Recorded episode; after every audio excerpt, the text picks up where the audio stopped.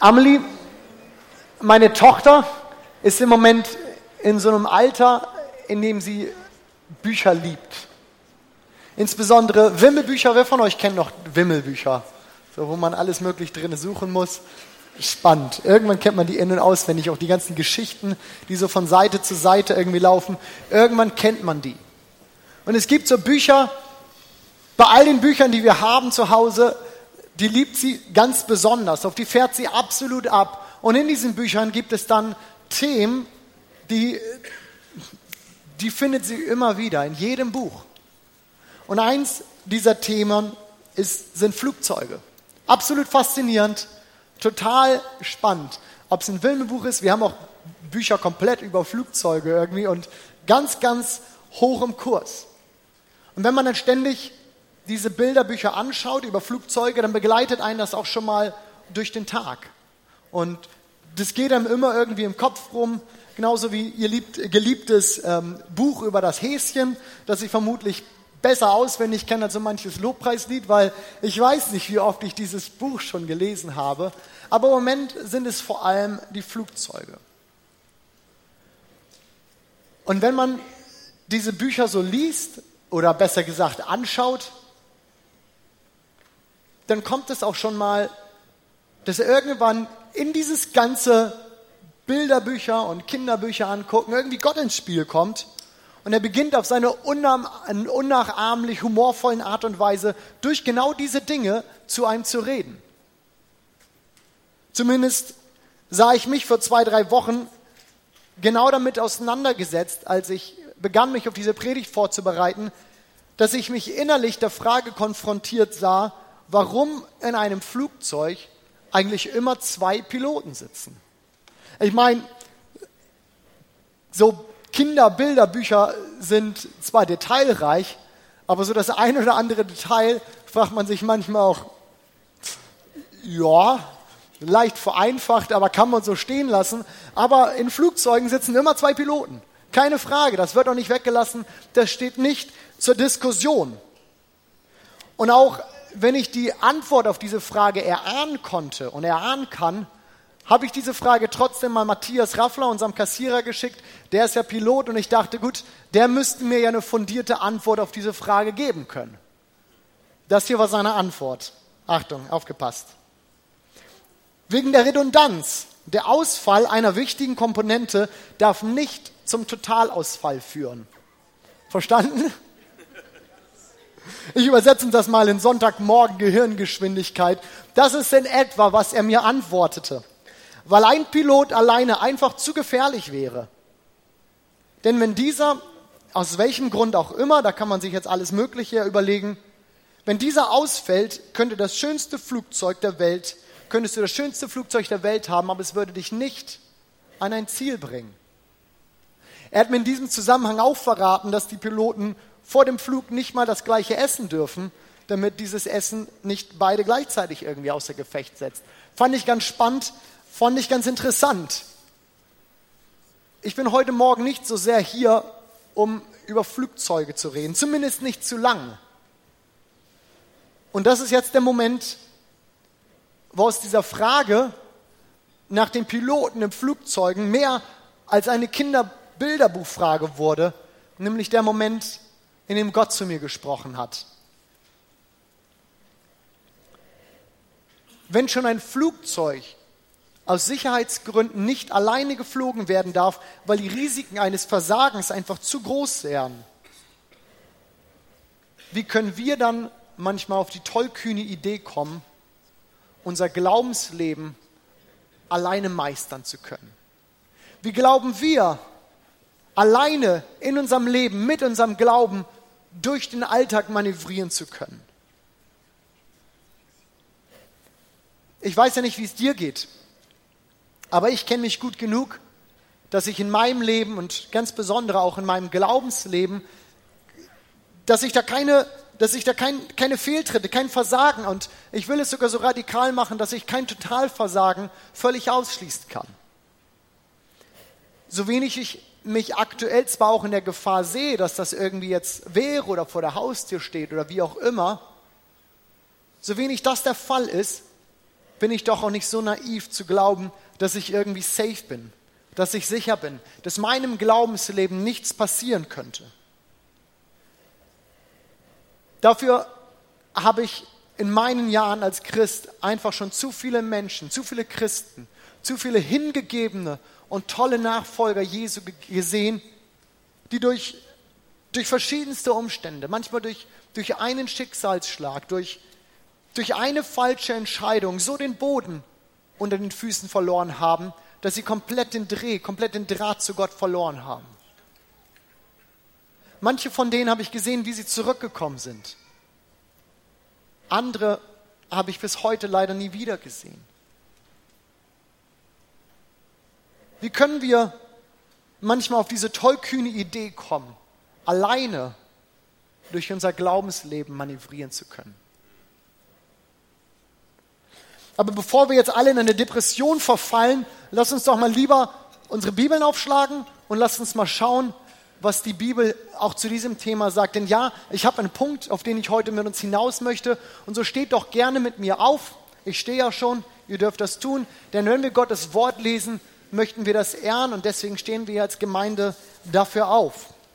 Unser Predigtext steht heute in 1. Mose 2, den Versen 18 bis 23. Und ich lese heute mal aus der Luther 2017. Wir haben zwar noch nicht das Jahr 2017, aber die Luther-Übersetzung 2017 ist schon da und so in, ähm, in der Nähe des Reformationstags dachte ich, ist das eine ganz nette Sache, wenn wir einfach mal mir unseren Luther rauskramen und daraus lesen. Also, passt gut auf.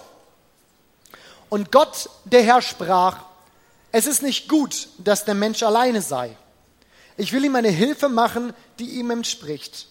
Und Gott, der Herr, machte aus Erde alle die Tiere auf dem Felde und alle die Vögel unter dem Himmel, und er brachte sie zu dem Menschen, dass er sehe, wie er sie nennte. Denn wie der Mensch jedes Tier nennen würde, so sollte es auch heißen. Und der Mensch gab einem jeden Vieh und Vogel unter dem Himmel und Tier auf dem Felde seinen Namen. Aber für den Menschen wurde keine Hilfe gefunden, die ihm entsprach. Da ließ Gott, der Herr, einen tiefen Schlaf fallen auf den Menschen, und er schlief ein. Und er nahm eine seiner Rippen und schloss die Stelle mit Fleisch. Und Gott, der Herr, baute eine Frau aus der Rippe, die er von dem Menschen nahm und brachte sie zu ihm. Da sprach der Mensch, es ist nun Bein von meinem Bein und Fleisch von meinem Fleisch. Man wird sie Männin nennen, denn sie ist vom Manne genommen. Mein Predigtitel heute Morgen heißt Never Walk Alone. Dürft euch gerne widersetzen. Never Walk alone. Und ich möchte heute Morgen nicht über die Ehe sprechen, auch wenn dieser Predigtext das vielleicht nahelegt, sondern ich möchte über das zweitwichtigste, gleich nach der Ehe, das, was an Bedeutung eigentlich gleich danach kommt, mit uns reden, nämlich über unsere Kleingruppen. Und vielleicht denkst du jetzt, Junge, heute lehnt er sich aber weit aus dem Fenster. Das hat er wirklich hoch aufgehangen. Und ja, auch wenn ich das mit einem Zwinkern sage, meine ich das vermutlich wörtlicher, als manch einer von euch vermuten würde. Und so hoffe ich, vielleicht eine gewisse, ein klein bisschen innere Unruhe bei uns geschaffen zu haben für dieses Thema, damit ich euch für die nächsten Minuten mit mir habe. Seid ihr da? Seid ihr wach? Ja, einige zumindest, das ist gut. Die anderen kriegen wir vielleicht auch noch. Never walk alone. Das ist nicht nur ein schöner Titel für eine Predigt, ich bin der Überzeugung, dass dies eine geistliche Wahrheit ist. Never walk alone. Ich bin davon überzeugt, dass dies eine geistliche Wahrheit ist, die wesentlich zur Gesundung und zur Reife unserer, äh, unserer, unserer Seele und auch unseres geistlichen Menschen beiträgt. Und damit bin ich auch ganz schnell schon bei dem ersten Punkt für diese Predigt. Es gibt keinen Ersatz für ein Gegenüber. Es gibt keinen Ersatz für ein gleiches Gegenüber. Es gibt da einfach keinen Ersatz für. Ich meine, es ist doch schon interessant, dass Gott gerade mit genau diesem Gedanken die Menschheitsgeschichte beginnt. Er beginnt hier ja von einem weißen Blatt Papier, von nichts. Er hätte alles machen können, wie er will. Er, es gab keine Vorgaben, es war einfach nichts da und er darf sich ausdenken, wie beginnt er dieses Ganze jetzt. Ich möchte einen Menschen schaffen und wie soll das Ganze aussehen. Aber das hier ist das Erste, was wir lesen. Gott schafft einen Menschen, er schaut ihn sich an. Er befindet es als sehr gut. Er befindet es als die Krönung der Schöpfung. Und er stellt diesen Menschen ein perfektes Umfeld. Er nennt es sogar Paradies. Und er stellt ihn in direkte Gemeinschaft mit ihm. Und als nächstes stellt er dann fest, dass diesem perfekten Individuum etwas Wesentliches fehlt.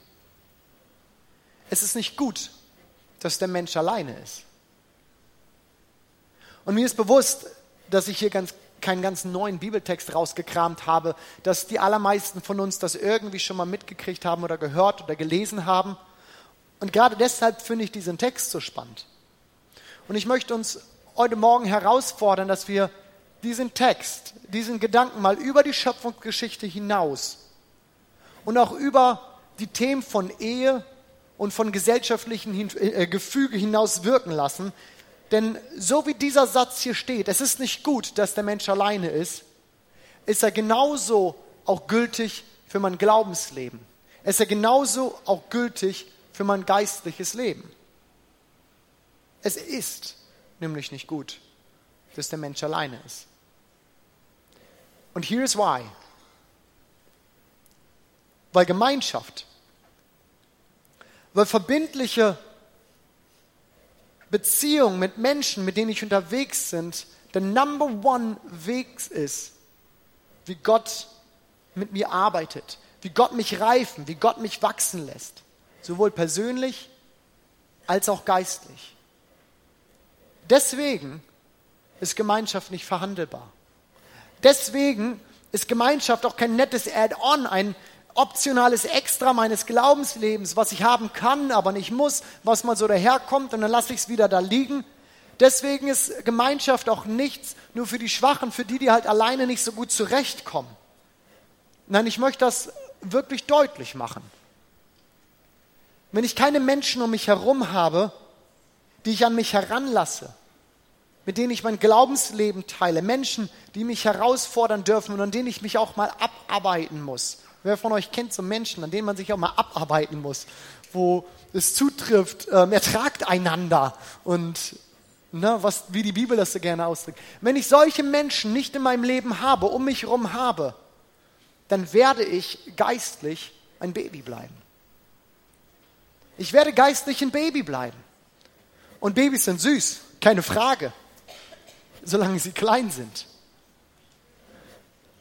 Aber wenn Menschen älter werden und sich immer noch benehmen wie Babys, dann ist das einfach nur noch anstrengend. Und ihr Lieben, in unserem Glaubensleben ist das doch nichts anderes.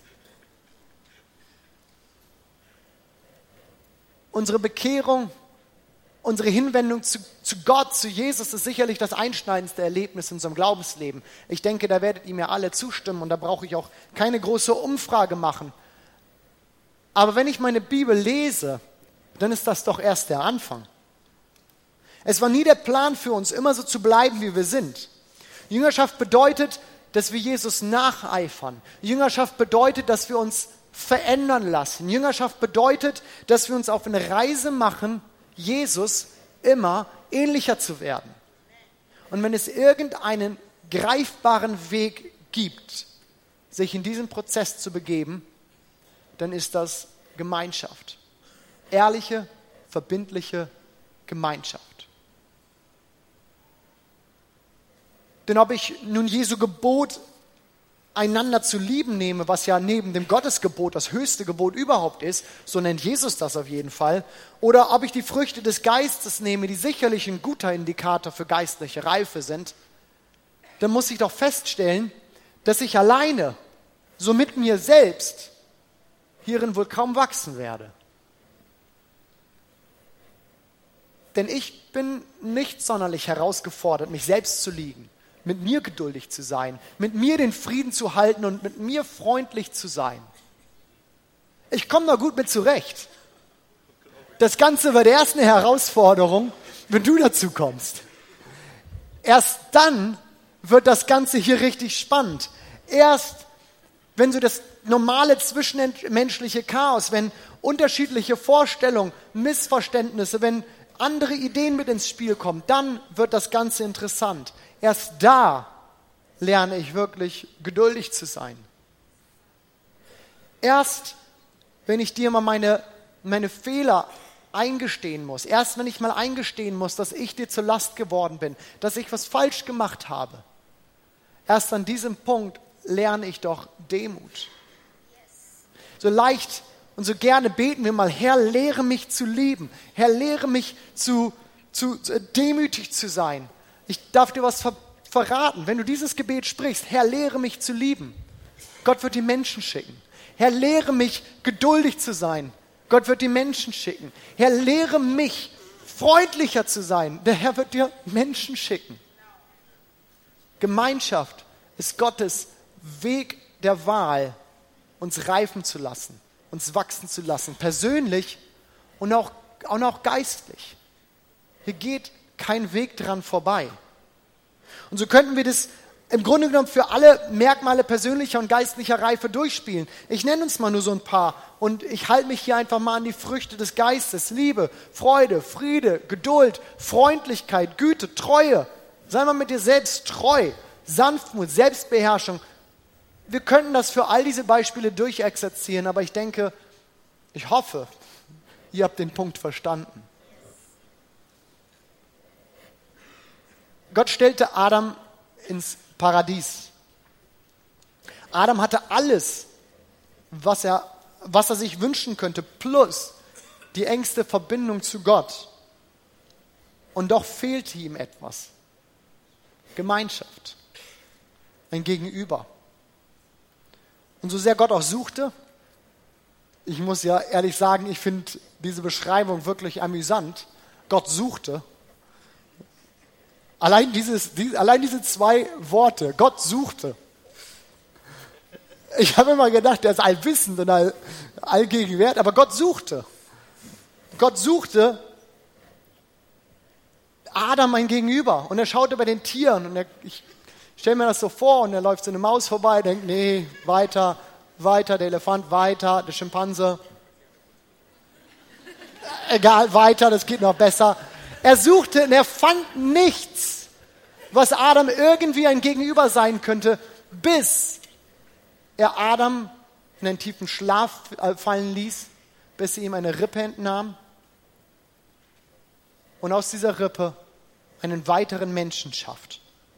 Und Adam wirklich ein ihm gleiches Gegenüber findet. Einen Menschen, dem er auf Augenhöhe begegnet.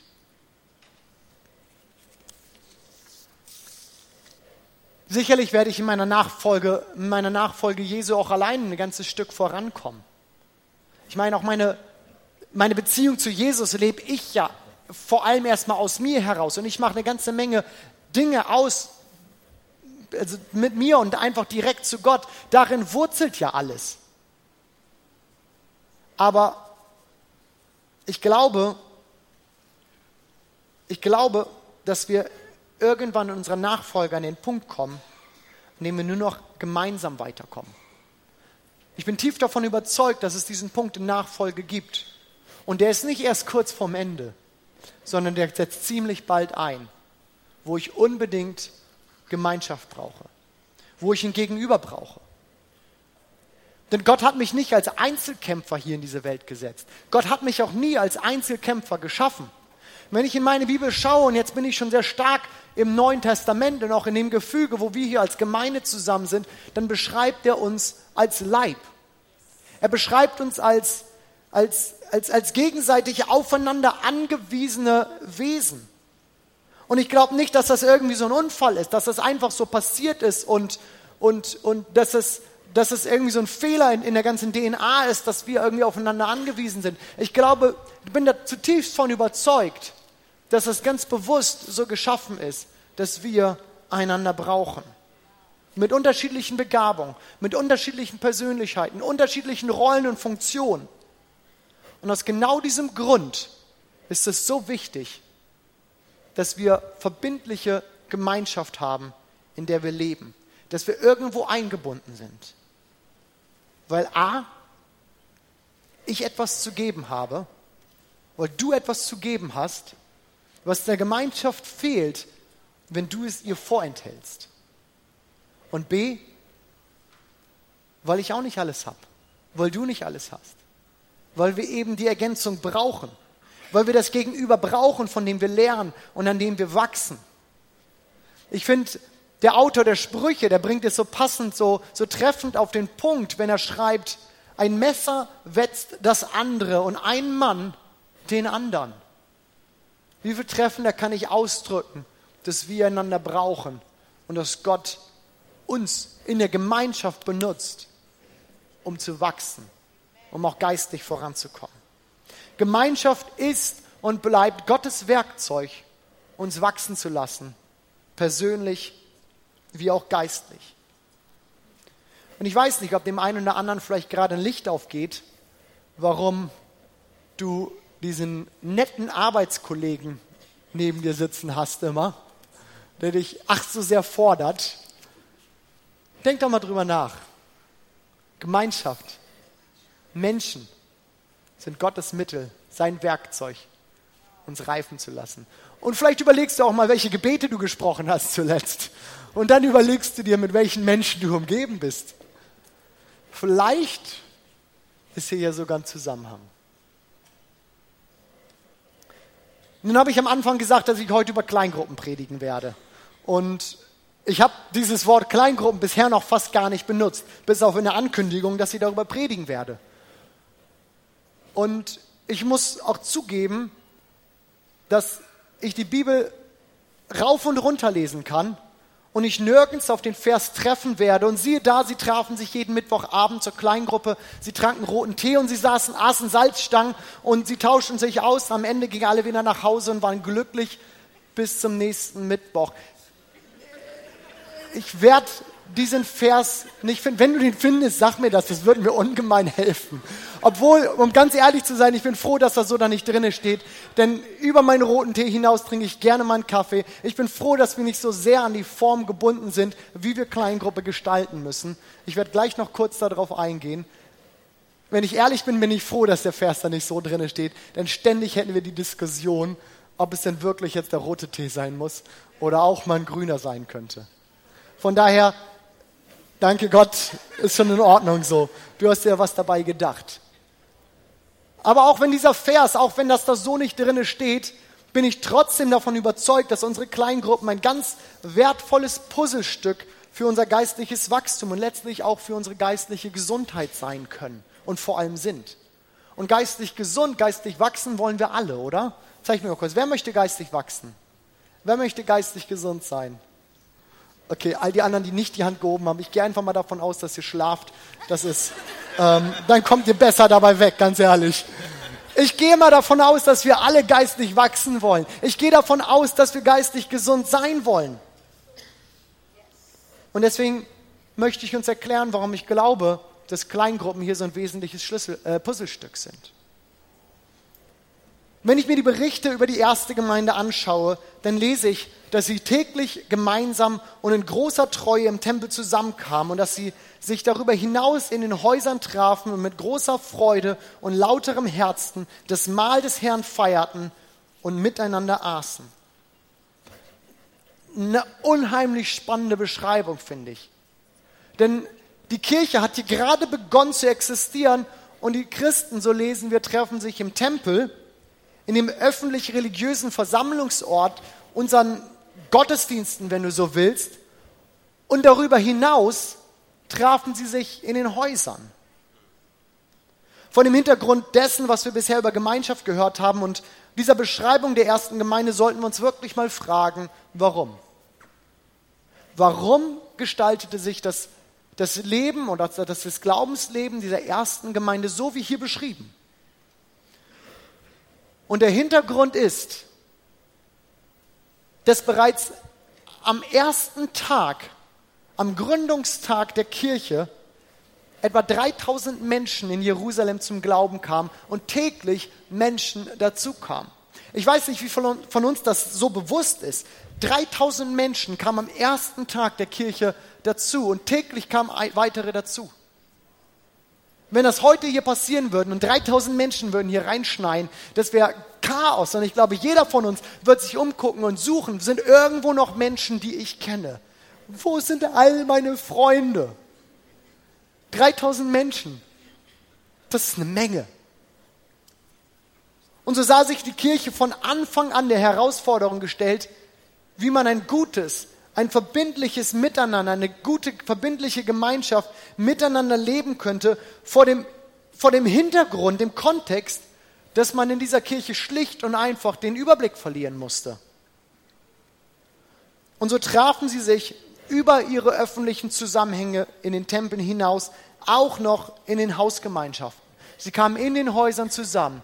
Jeder irgendwo, wo er wohnte. Und sie trafen sich in Gruppen und sie bildeten so das Rückgrat, wenn du so willst, die innere Architektur der Gemeinde, der ersten Gemeinde dort in Jerusalem. Heute sind wir so auf Kirchengrößen, Gemeindengrößen gewohnt, in denen jeder jeden kennt. Und auch genau diesem Kontext heraus denken wir oft Gemeinde. Nun müssen wir verstehen, dass das nie das Ziel von Gemeinde war. Ja, Gemeinde gibt es auch in genau diesem Setting und das gibt es und das ist irgendwo in Ordnung, aber das war nie das, das, nie das Ziel von Gemeinde, dass jeder jeden kennt, dass es immer schön kuschelig, gemütlich und vertraut ist. Noch ist, und ihr Lieben, bitte passt hier gut auf, noch ist das das Setting, das wir hier in der FCB vorfinden mit regelmäßig über 600 Gottesdienstbesuchern am Sonntagmorgen hier in zwei Gottesdiensten ist es ein leichtes, komplett anonym zu bleiben. Es ist ein leichtes, hierher zu kommen und niemanden an sich ranzulassen. Es ist ein leichtes, hierher zu kommen und niemanden zu kennen und niemand muss dich kennen. Ich kann kommen und ich kann gehen, so wie ich will. Ich kann mitnehmen, was ich will und ich kann hier lassen, was ich will. Das Problem dabei ist nur, nun gehst du zwar zur Kirche, aber du bist noch nicht in Gemeinschaft. Nun gehst du zwar zur Kirche, aber du hast noch keine Gemeinschaft, noch kein Gegenüber in deinem Glaubensleben. Und deshalb brauchen wir heute, genau wie zur Gründungszeit der Kirche, das öffentliche Zusammenkommen als Gemeinde, unsere Gottesdienste, die wir so lieben, wie heute Morgen. Ich meine, ich liebe das, wenn wir zusammenkommen. Und es macht mir so einen Spaß, hier zu stehen und euch zu sehen. Ihr dürft ja nur mich sehen. Sorry für euch. Ich, ich liebe das. Das ist, so, das ist so cool und ich feiere das. Aber wir brauchen auch das Herunterbrechen der Gemeinde in kleine, konkrete, persönliche Gemeinschaften. Und genau dafür haben wir unsere Kleingruppen. Wir haben in Bremen und drumherum über 50 Gruppen, die sich regelmäßig treffen, zuallermeist in Privathäusern, Privaträumen, zusammenkommen, gemeinsam ihr Glaubensleben miteinander teilen, miteinander beten, die voneinander wissen, die einfach wissen, was ist los. Und ich kann euch gerne ein klein bisschen von meiner Gruppe erzählen, von meiner kleinen Gruppe. Wir treffen uns jeden Freitag und ich liebe diese Truppe. Ich liebe diese Truppe, die ist so cool. Sie sind Viele von denen nicht meine langen besten Freunde, mit denen ich schon, was weiß ich, wie viele Jahre unterwegs bin und, und die mich noch aus meinen, aus meinen, meinen Jugendtagen irgendwie kennen und Geschichten von sonst was zu erzählen wissen, das sind auch nicht die Leute, mit denen ich ständig in Urlaub fliege oder fahre oder sonst wie. Aber es sind die Leute, das muss ich ganz ehrlich sagen, die mich am besten kennen. Die genau wissen, wie es mir geht die wissen, was bei uns zu Hause abgeht. Die wissen, wie es Amelie, meiner Tochter, geht, wie es Imken geht. Die wissen, wenn ich mal eine schlechte Woche oder eine gute Woche habe, die kennen meine Siege, die kennen meine Niederlagen. Ich liebe diese Gruppe und ich brauche diese Gruppe.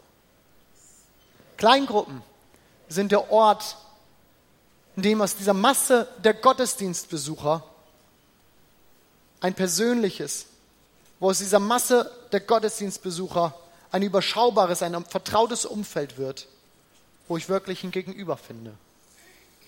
Menschen, die mich kennen.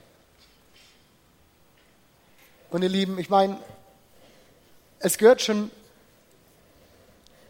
was dazu, sich zu korrigieren und auch mal einstecken zu müssen, zu sagen, das ist im Moment nicht so cool.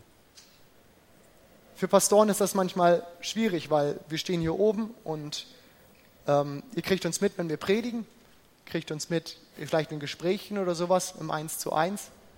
Aber für mich eine Gruppe zu haben und Menschen dort zu haben, die so ehrlich mit mir sind und nachfragen und sagen, Michi, was geht ab? Wie geht's dir gerade? Und jetzt mal ehrlich, wie geht's dir gerade? Das tut so gut. Lieben, das ist so wichtig. Wir brauchen das Gegenüber, mit dem wir zusammen unsere Jüngerschaft leben. Wir brauchen das Gegenüber, mit dem wir unser Leben, unsere Siege, unsere Kämpfe teilen. Und durch Kleingruppen werden die größten, werden die florierendsten Gemeinden zu einem Ort, an dem jeder gesehen, an dem jeder gekannt wird, in dem sich jeder entwickeln und jeder wachsen kann.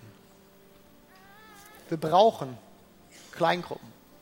Wir brauchen diese verbindliche, diese vertraute Umgebung, dieses Umfeld, diese Gruppe von Menschen, die uns kennt. Ich möchte uns gern von einem Pastor erzählen, der die Bedeutung von Kleingruppen in seiner Gemeinde unheimlich treffend auf den Punkt bringt. Und das ist die Gemeinde von Pastor Andy Stanley und der North Point Community Church. Eine Gemeinde mit einem regelmäßigen Gottesdienstbesuch von über 36.000 Menschen. Das ist ein klein bisschen mehr, als wir hier Sonntagmorgens haben. Aber wir sind auf dem Weg.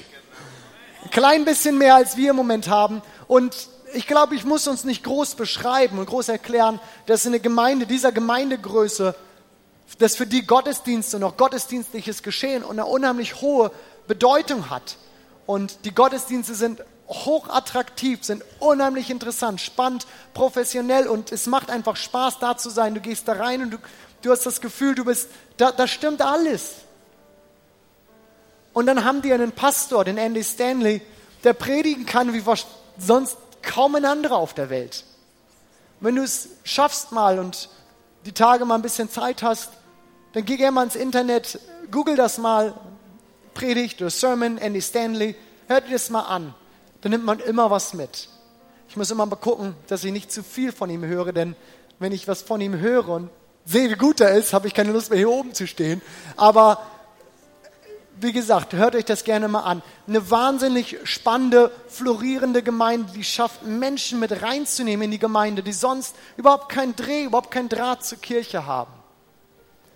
Und jetzt hört euch mal an, wie dieser Mann über seine Kirche, über seine 36.000 Mann Gemeinde spricht. Zitat Andy Stanley. Nehmen wir mal an, mir würde etwas zustoßen alle Angestellte, alle Gebäude würden gleichzeitig explodieren. Machen wir ein Worst-Case-Szenario daraus. Es gibt keine Pastoren mehr, es gibt kein Gebäude mehr, mich gibt es nicht mehr. Dies würde passieren. Am Montag, Dienstag, Mittwoch und Donnerstag der darauffolgenden Woche würden tausende Menschen überall in der Stadt in ihren Häusern zusammenkommen, würden beten, Bibel lesen, würden sich um diejenigen kümmern, die übrig geblieben sind und die Gemeinde, sie würde weitergehen. Denn am Ende des Tages sind Kreise noch stärker als Reihen. Von Tag 1 dieser Kirche an haben wir uns verpflichtet, eine Kultur zu schaffen, in der Kreise wichtiger sind als Reihen. Für unsere Reihen sind wir bekannt. Diese Art von Veranstaltung, wo wir nebeneinander, hintereinander in Reihen sitzen. Für diese Art von Veranstaltungen sind wir bekannt. Und ich glaube, sie sind auch so wichtig und wertvoll. Aber die Stärke unserer Kirche ist das, was in den Kreisen passiert. Und mit diesem Fokus hat die North Point Community Church es geschafft, über 72.000 Menschen in Kleingruppen zu integrieren.